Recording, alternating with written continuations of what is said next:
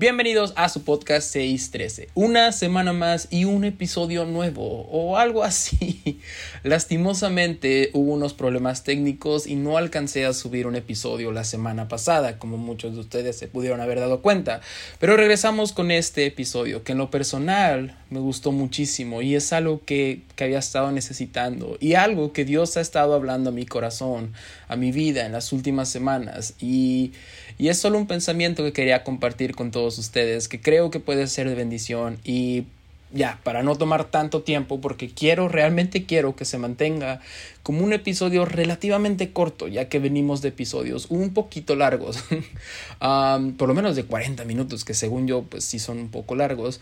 Ah, solamente quiero agradecerles de nuevo por el apoyo al escuchar los episodios, de verdad lo aprecio mucho. Y también muchas, muchas, muchas, muchas gracias por todo el amor que le dieron al episodio pasado, el de Ginsugi. Fue uno de mis episodios favoritos y aparentemente también el de muchos de ustedes. Recibió mucho cariño y los comentarios que recibió fueron muy, muy, muy bonitos, la verdad. De verdad se los agradezco mucho y los animo a que si este proyecto sigue siendo de bendición para su vida o ha sido de bendición para su vida con algún episodio, lo sigan apoyando, ya sea escuchándolo o tal vez compartiéndolo en sus redes sociales, mandándoselo a alguien que ustedes creen que, que también va a disfrutar y que puede ser de bendición para su vida y que sigan comentando lo que les gustó o lo que no les gustó de cada episodio. Cada comentario es bien recibido y pues la verdad lo aprecio y lo agradezco mucho. Y ya, para comenzar, para no tomar tanto tiempo tampoco en la intro, deseo que la paz de Cristo esté con todos ustedes. Y aquí comenzamos el episodio número 15 de la segunda temporada de 613, más fuerte que tormentas.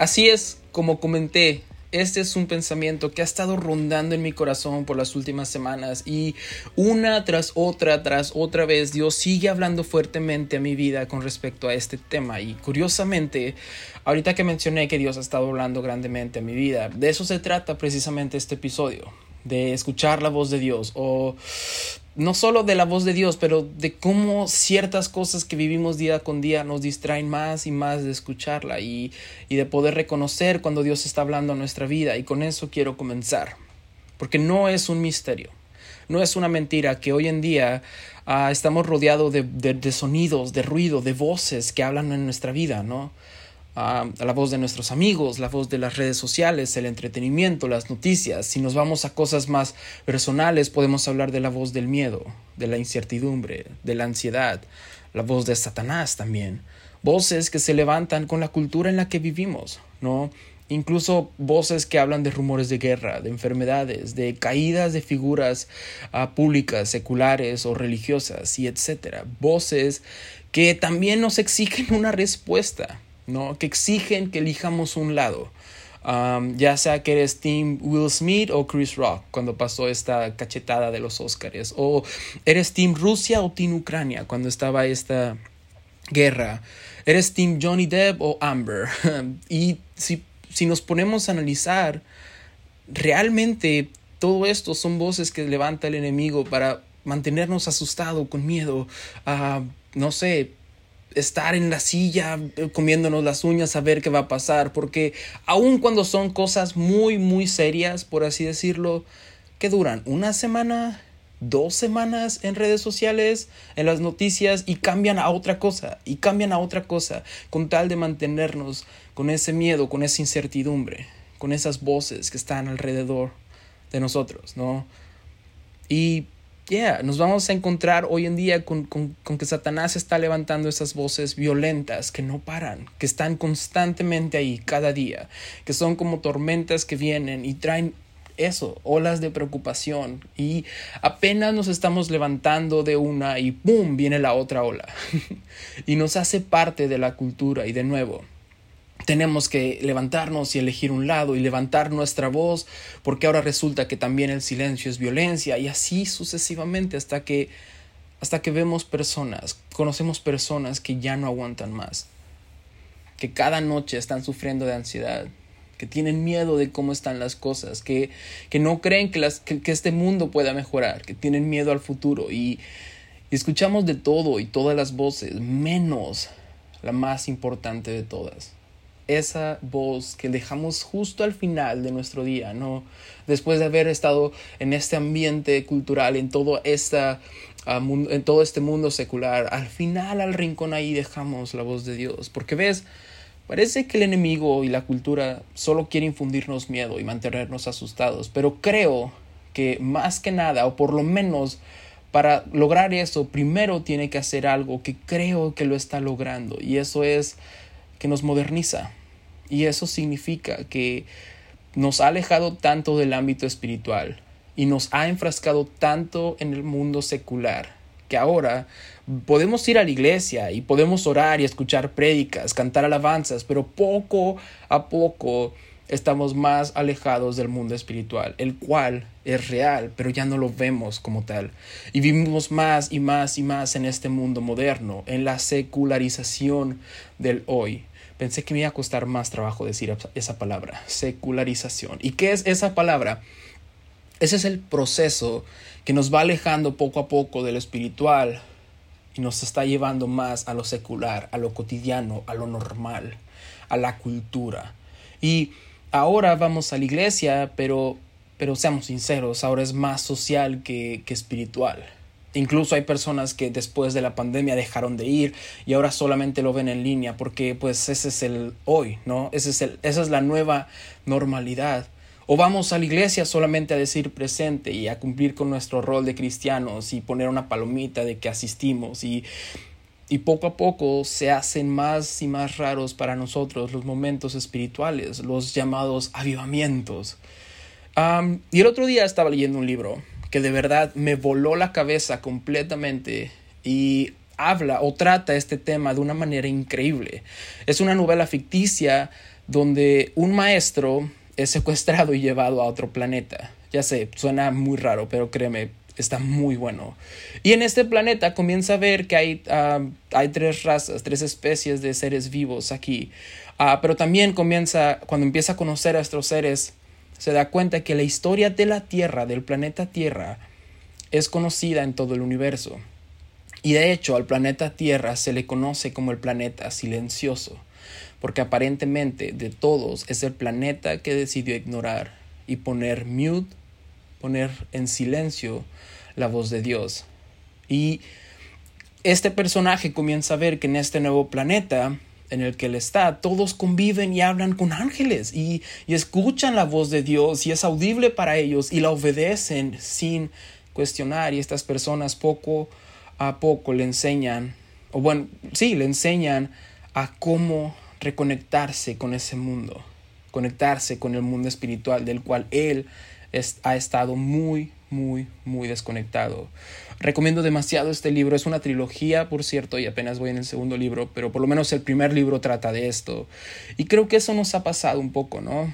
Como iglesia. Hemos, hemos puesto fórmulas o cajitas donde ponemos a Dios y donde pensamos, oh, así debe actuar Dios, o así habla Dios y, solamente así. Y poco a poco lo convertimos en, en eso. Y se vuelve más extraño para nosotros el mundo espiritual y todo se vuelve eso, fórmulas y no sé, como cajitas donde ponemos el poder de Dios y ya no puede actuar más allá de lo que nosotros pensamos. Y ya, todo se vuelve incluso burocrático y debes hacer esto para que Dios haga esto y si no haces esto, Él no va a hacer esto y y lo decimos, lo verbalizamos. Y, es más, creo que todos hemos escuchado esta frase que voy a decir al menos una vez en nuestra vida. Cuando alguien acaba de llegar a los pies de Jesús y está sirviendo y leyendo su Biblia y orando y viviendo intensamente y viene esa frase que creo que todos hemos escuchado alguna vez, ya sea que nos la dijeron a nosotros o que se la dijeron a alguien más, ¿no? Ah, es que está en el primer amor, pero ya se le pasará. ¿Qué? ¿Es en serio? ¿Qué no se supone que así debería ser siempre? ¿Vivir más al tanto del mundo espiritual que del mundo secular? Y hoy solamente quiero hablar de eso, y de un aspecto en concreto, un, aspecto de todo este mundo espiritual y esa es la voz, la voz de Dios. Esa voz que se ha convertido en una sorpresa cuando habla. Mm. De hecho, habrá personas que no aceptan ah, que alguien diga, oh, Dios me habló y al final toco un poco sobre ese punto, pero primero quiero hablar de esto. ¿Qué es la voz de Dios? Y para comenzar quiero leer Marcos capítulo 4 del versículo 35 al 41. Aquel día cuando llegó la noche, les dijo, pasemos al otro lado. Y despidiendo a la multitud, le tomaron como estaba en la barca. Y, había también con él otras barcas. Pero se levantó una gran tempestad de viento y echaba las olas en la barca, de tal manera que ya se anegaba. Y él estaba en la popa, durmiendo sobre un cabezal. Y le despertaron y le dijeron, Maestro, ¿no tienes cuidado que perecemos? Levantándose, reprendió al viento y dijo al mar, Calla, enmudece. Y cesó el viento y se hizo grande bonanza. Y cesó el viento y se hizo grande bonanza. Y les dijo, ¿por qué estáis amedrentados? ¿Por qué no tenéis fe? Entonces temieron con gran temor y se decían al uno, el uno al otro, ¿quién es este que aun el viento y el mar le obedecen. ¿Quién es este que aun el viento y el mar le obedecen? Porque así es la voz de Dios, ¿no? Una voz poderosa, una voz llena de autoridad. Aunque cada vez la cultura en la que vivimos quiera anestesiarnos y hacer que menos oigamos esa voz, algo que no puede hacer es robarle su autoridad. Podrán levantarse las tormentas, pero esta voz ah, es, algo hermoso. Esta voz es una voz que aún los vientos y el mar lo obedecen. Y es una voz que está dispuesta a hablar a nuestra vida todo el tiempo, en todo momento, en cada situación y calmar todas las demás voces que no nos traen paz. Todas esas voces que estamos escuchando día con día. Ahora, como dije, la cultura no puede robarle esa autoridad, pero creo que sí puede y está consiguiendo que cada vez más dejemos de escucharla. Está haciendo que ya no sea parte de nuestra vida diaria. La normalizamos tanto y ahora es súper raro y ocasional cuando llegamos a sentir algo sobrenatural, ¿no? Porque esa es la palabra que usamos, sobrenatural. Pero si nos vamos a la escritura, lo natural era escuchar y hablar con Dios como lo hacen los amigos. Mm. No era algo sobrenatural como ahora lo decimos, era lo natural. Era el plan que diseñó Dios para nosotros. Él siempre ha querido estar en contacto con nosotros. Y lo vemos vez tras vez tras vez en la Biblia. Y ahora parece que es algo extraño, increíble cuando alguien nos cuenta que Dios ah, habló y, y de hecho hay personas a las que si tú les dices, ah, Dios me habló, te ven raro y enseguida te dicen, no, Dios no habla de esa manera. Y no hablo de personas fuera de la iglesia, hablo de personas dentro de la iglesia. Y creo que todos lo hemos experimentado alguna vez, estar en cualquiera de los dos lados, ¿no? Ser al que ven raro porque Dios nos habló, o ser los que ven raros a aquellas personas que como dice, que como dije, están en su primer amor, ¿no? Pero solo puedo pensar que tan sumergidos en lo secular estamos que el mundo espiritual nos parece raro, nos parece extraño. Porque ves, si nos vamos al Viejo Testamento, tenemos infinidad de ejemplos de Dios hablando audiblemente a personas. Tenemos a Abraham, es más, desde el principio de todo, tenemos a Adán, cuando Dios le pregunta dónde estás y entabla una conversación con él nos podemos seguir con Caín, con Noé, nos podemos ir a Abraham cuando lo llama fuera de su pueblo y le dice, te bendeciré y bendeciré a tus generaciones. Tenemos a Moisés cuando es llamado por medio de una zarza ardiendo y escucha la voz de Dios. Tenemos demasiados ejemplos. Tenemos a Josué, tenemos a Elías, Eliseo, tenemos muchos y muchos ejemplos, porque ves, ya, podemos hablar de los profetas y, y automáticamente pensamos, ah, ok, ellos eran especiales, ¿no? Y eran ungidos para hacer la voz de Dios al pueblo. Y era algo extraño, era algo ocasional que pasaba cada cierto tiempo, pero también tenemos los otros ejemplos que ya mencionamos, donde Dios hablaba directamente a las personas o también indirectamente por medio de ángeles o incluso por medio de personas, incluso por medio de burros. no, no hables con un burro, por favor. no, no, no, te estoy dando la idea de que hables con un burro. pero Dios hablaba, ya sea, y esto me encanta, me encanta mucho, ya sea para una misión demasiado importante, ¿no? Como lo era liberar y liderar al pueblo de Israel, sacarlo de Egipto y liderarlo, a guiarlo por todo ese desierto, darle leyes, estatutos, y podemos pensar, ah, bueno, es que eso era una misión muy importante y tenía que hablar con Moisés para esta supermisión, pero también habló con Elías solo para calmar la desesperación que sentía porque lo estaban persiguiendo para matarlo y se sentía solo, ¿no?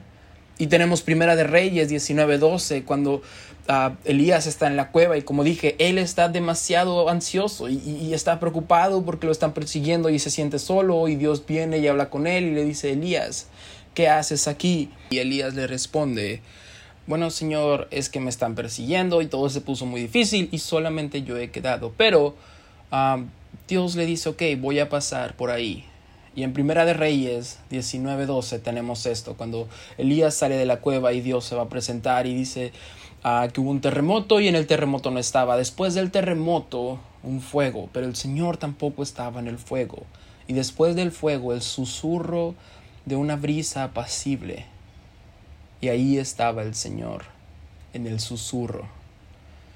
Entonces tenemos una y otra y otra vez donde la voz de Dios era audible. Y si nos damos cuenta de algo, no siempre era igual, no solamente ah, en la forma, sino incluso en el tono que usaba para hablar, no era una fórmula, porque ves, podemos ver también Ezequiel 42.2 cuando dice que su voz era como el sonido de muchas aguas, era una, era una voz poderosa, Salmos 29 del 3 al 9 habla de que voz de Jehová sobre las aguas, truena al Dios de gloria. Jehová sobre las muchas aguas, voz de Jehová con potencia, voz de Jehová con gloria, voz de Jehová que quebranta los cedros. Y podemos leer todo ese salmo que habla de la majestuosidad de la voz de Dios. Y así nos vamos con cada uno de estos ejemplos. Podemos ver que la voz de Dios es real, pero cambia y no siempre es la misma, no es una fórmula que siempre va a actuar de la misma manera. Imagínate que leamos esto, que leamos este salmo. Y después de ver cómo habló Dios con Elías y después de ver cómo ah, lo describe David, leamos a Ezequiel y digamos, no, no, así no habla Dios, como que, como que el sonido de muchas aguas, no, si Dios es un viento apacible, ¿no? Porque así nos escuchamos hoy en día cuando desacreditamos a alguien que con mucho entusiasmo nos dice, oye, creo que Dios me habló. Pero la realidad es que Dios sabe lo que necesitamos en todo tiempo. Y en su momento, Ezequiel necesitaba un Dios poderoso como el sonido de muchas aguas y Elías necesitaba la calma de un Dios que susurra como un viento apacible. En ocasiones vendrá así, como un viento para calmar nuestra ansiedad, y en otras vendrá como un grito de autoridad llamándonos a salir de la tumba, ¿no, Lázaro? Mm. Dios ama hablar a nuestra vida, pero nuestro oído está tan contaminado con los ruidos de este mundo que cada vez es más difícil que le demos un tiempo a Dios que hable. Mm. Estamos tan inmersos en esta cultura que se nos hace más fácil escuchar los sonidos de este mundo que escuchar los sonidos espirituales. Y nuestra respuesta instantánea puede ser, ah, bueno, pero es que todo eso que estás comentando está en el Viejo Testamento. Eran otros tiempos, pero no es cierto. Y obviamente podemos tomar como ejemplo a Jesús, ¿no? Que era la palabra misma caminando, era esa voz hablando directamente a nosotros, pero después también tenemos a Pablo cuando tiene esta visión y, ese encuentro con Jesús y le dice, Pablo, ¿por qué me persigues? Tenemos a Pedro teniendo la visión del manto con los animales y le dice, no llames inmundo lo que ya ha limpiado. Porque ves, desde el principio de la Biblia hasta el final tenemos ejemplos tras ejemplos tras ejemplos. Porque Apocalipsis es la prueba clara de que Dios seguía hablando. Aun cuando hicieron de todo para acabar con la vida de Juan, intentaron silenciarlo y mandarlo a una isla solitaria, pues ahí en esa misma soledad Dios seguía hablando directamente, ¿no? Tanto que Juan escribe en Apocalipsis 1.10 que estaba yo en el Espíritu en el día del Señor y oí detrás de mí una gran voz como el sonido de trompeta. Y tenemos todos estos, todos estos ejemplos donde la voz de Dios puede sonar como trompeta, o puede sonar como muchas aguas, o como una voz dando órdenes. Incluso puede sonar como un susurro, como una brisa apacible, etcétera, etcétera, etcétera. Porque habla nuestro corazón conforme a nuestra o nuestras necesidades ya sea para darnos instrucciones específicas, o para darnos visión, o para consolarnos en nuestra soledad, o para simplemente calmar las tormentas que vienen en nuestra contra, callar todas esas otras voces que se levantan como vientos y olas fuertes. Pero hoy en día hemos dejado de escuchar su voz, y cuando la escuchamos, seamos sinceros, tenemos miedo de decirle a alguien, ¿no? Porque parece una locura decir abiertamente en pleno 2022, Dios me habló. Porque, ¿qué pasó? ¿Se abrieron los cielos? ¿Cómo le explicas a alguien eso? Y creo que C.S. Lewis, el escritor de las crónicas de Narnia, le atinó. O por lo menos a mí me dio una manera de, entre comillas, tratar este tema con los demás, cuando sé que Dios habló a, a mi vida. Porque ves, en el cuarto libro de las crónicas de Narnia, la travesía del viajero del alba, hay una escena que no voy a entrar tanto en detalle porque no quiero que este episodio dure 24 horas. Pero hay una escena donde un, el primo de los niños originales, por así decirlo, de los primeros tres que entraron a Narnia, deja de ser dragón, porque se convirtió en dragón y ahora deja de ser dragón. Y en una noche, cuando ya dejó de ser dragón, está caminando por el bosque y su primo Edmund lo encuentra y le dice, ¿quién eres? Y él le dice, ah, soy yo, soy... Bueno, en español le pusieron Eustaquio, no sé por qué. Pero bueno, le dice, soy yo, tu primo. Ah, ok, ya te reconocí. ¿Qué pasó? Y él le explica, ok, no te voy a contar cómo me convertí en dragón, pero sí te voy a explicar cómo dejé de ser dragón. Y todo ocurrió esta noche. Yo estaba acostado y me estaba doliendo mucho mi patita de dragón, cuando de repente vi a lo lejos a un león. En las crónicas de Narnia, Aslan, que es el león, representa a Jesús. Y le dice, entonces vi a este león y me dijo que lo siguiera. Y Edmund le dijo, ¿te habló el león? Y me encanta porque el niño dice, bueno, creo que me habló. Mm, no lo sé, pero me habló. Porque así pasa, ¿no? Dios habla en nuestra vida, calma nuestras tormentas, trae paz, dirección, resurrección, guianza, etc. Pero, ¿cómo se lo explicas a los demás? O sea, ¿acaso escuchamos una voz que baja desde los cielos? Cielos abiertos, por cierto. Y escuchamos una voz como de, de muchas aguas, como de una cascada cayendo y los ángeles cantando alrededor o esa voz de trompeta, como decía Juan? ¿O, ¿O, acaso se te apareció y empezó a hablar contigo? No, no es así. Por lo menos bajo las experiencias que he tenido no pasa así. Y normalmente es algo mucho más discreto, que sabemos que pasó y creemos que fue Dios, pero, pero ¿cómo se lo explicamos a alguien? ¿Cómo le explicas a una persona que el sonido de la voz ese estruendo que creó todo este universo con solo hablar, te habló a ti, en tu cuarto, en la soledad de tu cuarto, cuando ni tú mismo tenías palabras que decir, y calmó tus tormentas. ¿Cómo le dices a alguien que la voz que aún los vientos y los mares obedecen te susurró con tanto amor que quebró todo en ti y te volvió a reconstruir ahí, en la soledad de tu ansiedad? ¿Cómo le explicas a alguien que fuiste a la iglesia y que esa voz, la misma voz que gritó y mandó a un muerto a salir de la tumba y andar cuando ya tenía cuatro días de muertos, esa misma voz te habló y nadie la escuchó, solo tú, porque era una conversación personal? No se puede explicar.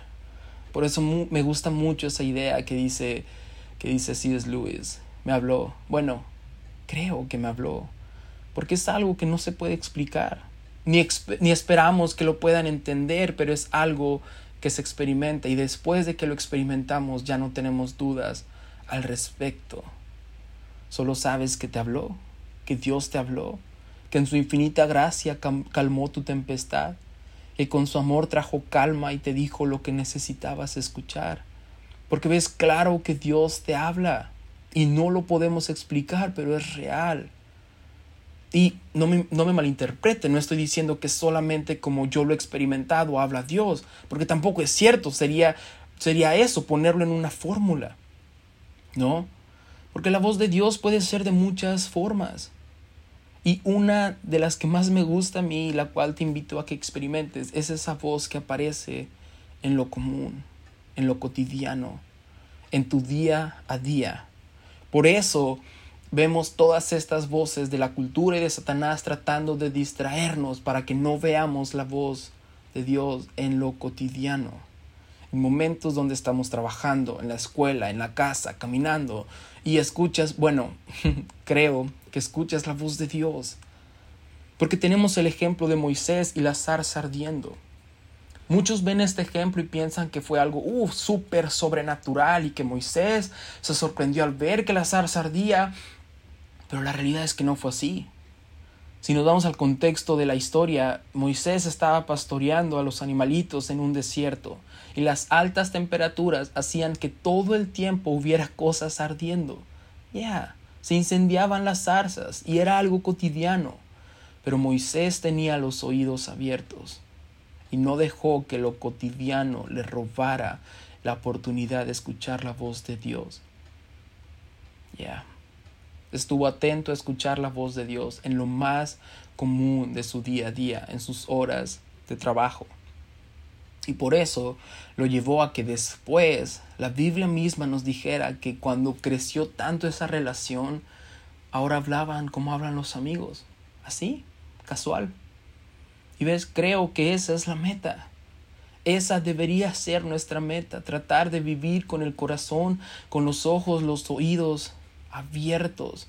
¿Abiertos a qué? Abiertos a escuchar la voz de Dios que nos habla, que nos quiere hablar en todo tiempo. Dejar que su voz susurre a nuestro corazón y podamos tener esta relación de dejar de ver como algo imposible que Dios hable a nuestras vidas, aún en estos tiempos, y que esa se vuelva nuestra normalidad, que podamos vivir en el mundo secular sin perder de vista el mundo espiritual, ya sea cuando estemos trabajando o cuando nos estamos ahogando en el mar de problemas, que podamos escuchar la voz de Dios afirmándonos o calmando nuestra ansiedad. Y con esto quiero terminar, porque la pregunta entonces se vuelve, ¿cómo puedo yo escuchar la voz de Dios? ¿Cómo puedo estar susceptible a esta voz que quiere hablar a mi vida todo el tiempo? ¿Cómo puedo callar todas las demás voces y solamente callar la voz de Dios en los momentos que necesite. Y puedo estar atento a que Dios hable a mi vida lo que Él quiera hablar. Y la respuesta, que más que, que intentar ser una fórmula de tres pasos para que tú puedas lograr conectar, no, porque si no, se, seguiría cayendo en el mismo ah, bache, en el mismo problema de encerrar a Dios en una fórmula. Pero Creo que la respuesta está en los primeros versículos que leímos en este episodio y que curiosamente le dan nombre a este episodio. Porque ves, nada de lo que he dicho le da nombre a este episodio. nada de lo que yo he dicho tiene, o sea, bueno, sí tiene que ver con el nombre, pero realmente no es lo que le da el nombre a este episodio más fuerte que las tormentas. Y para darme a entender, para darme a entender, vamos a volver a leer estos versículos en un minuto. Solamente quiero decirte que si tú hoy en día, si yo, estamos en esta necesidad, y creo que la estamos, si somos sinceros, creo que todo mundo, aun cuando tengamos esta relación con Dios tan estrecha, seguimos en esta necesidad de, ah, necesito escuchar tu voz.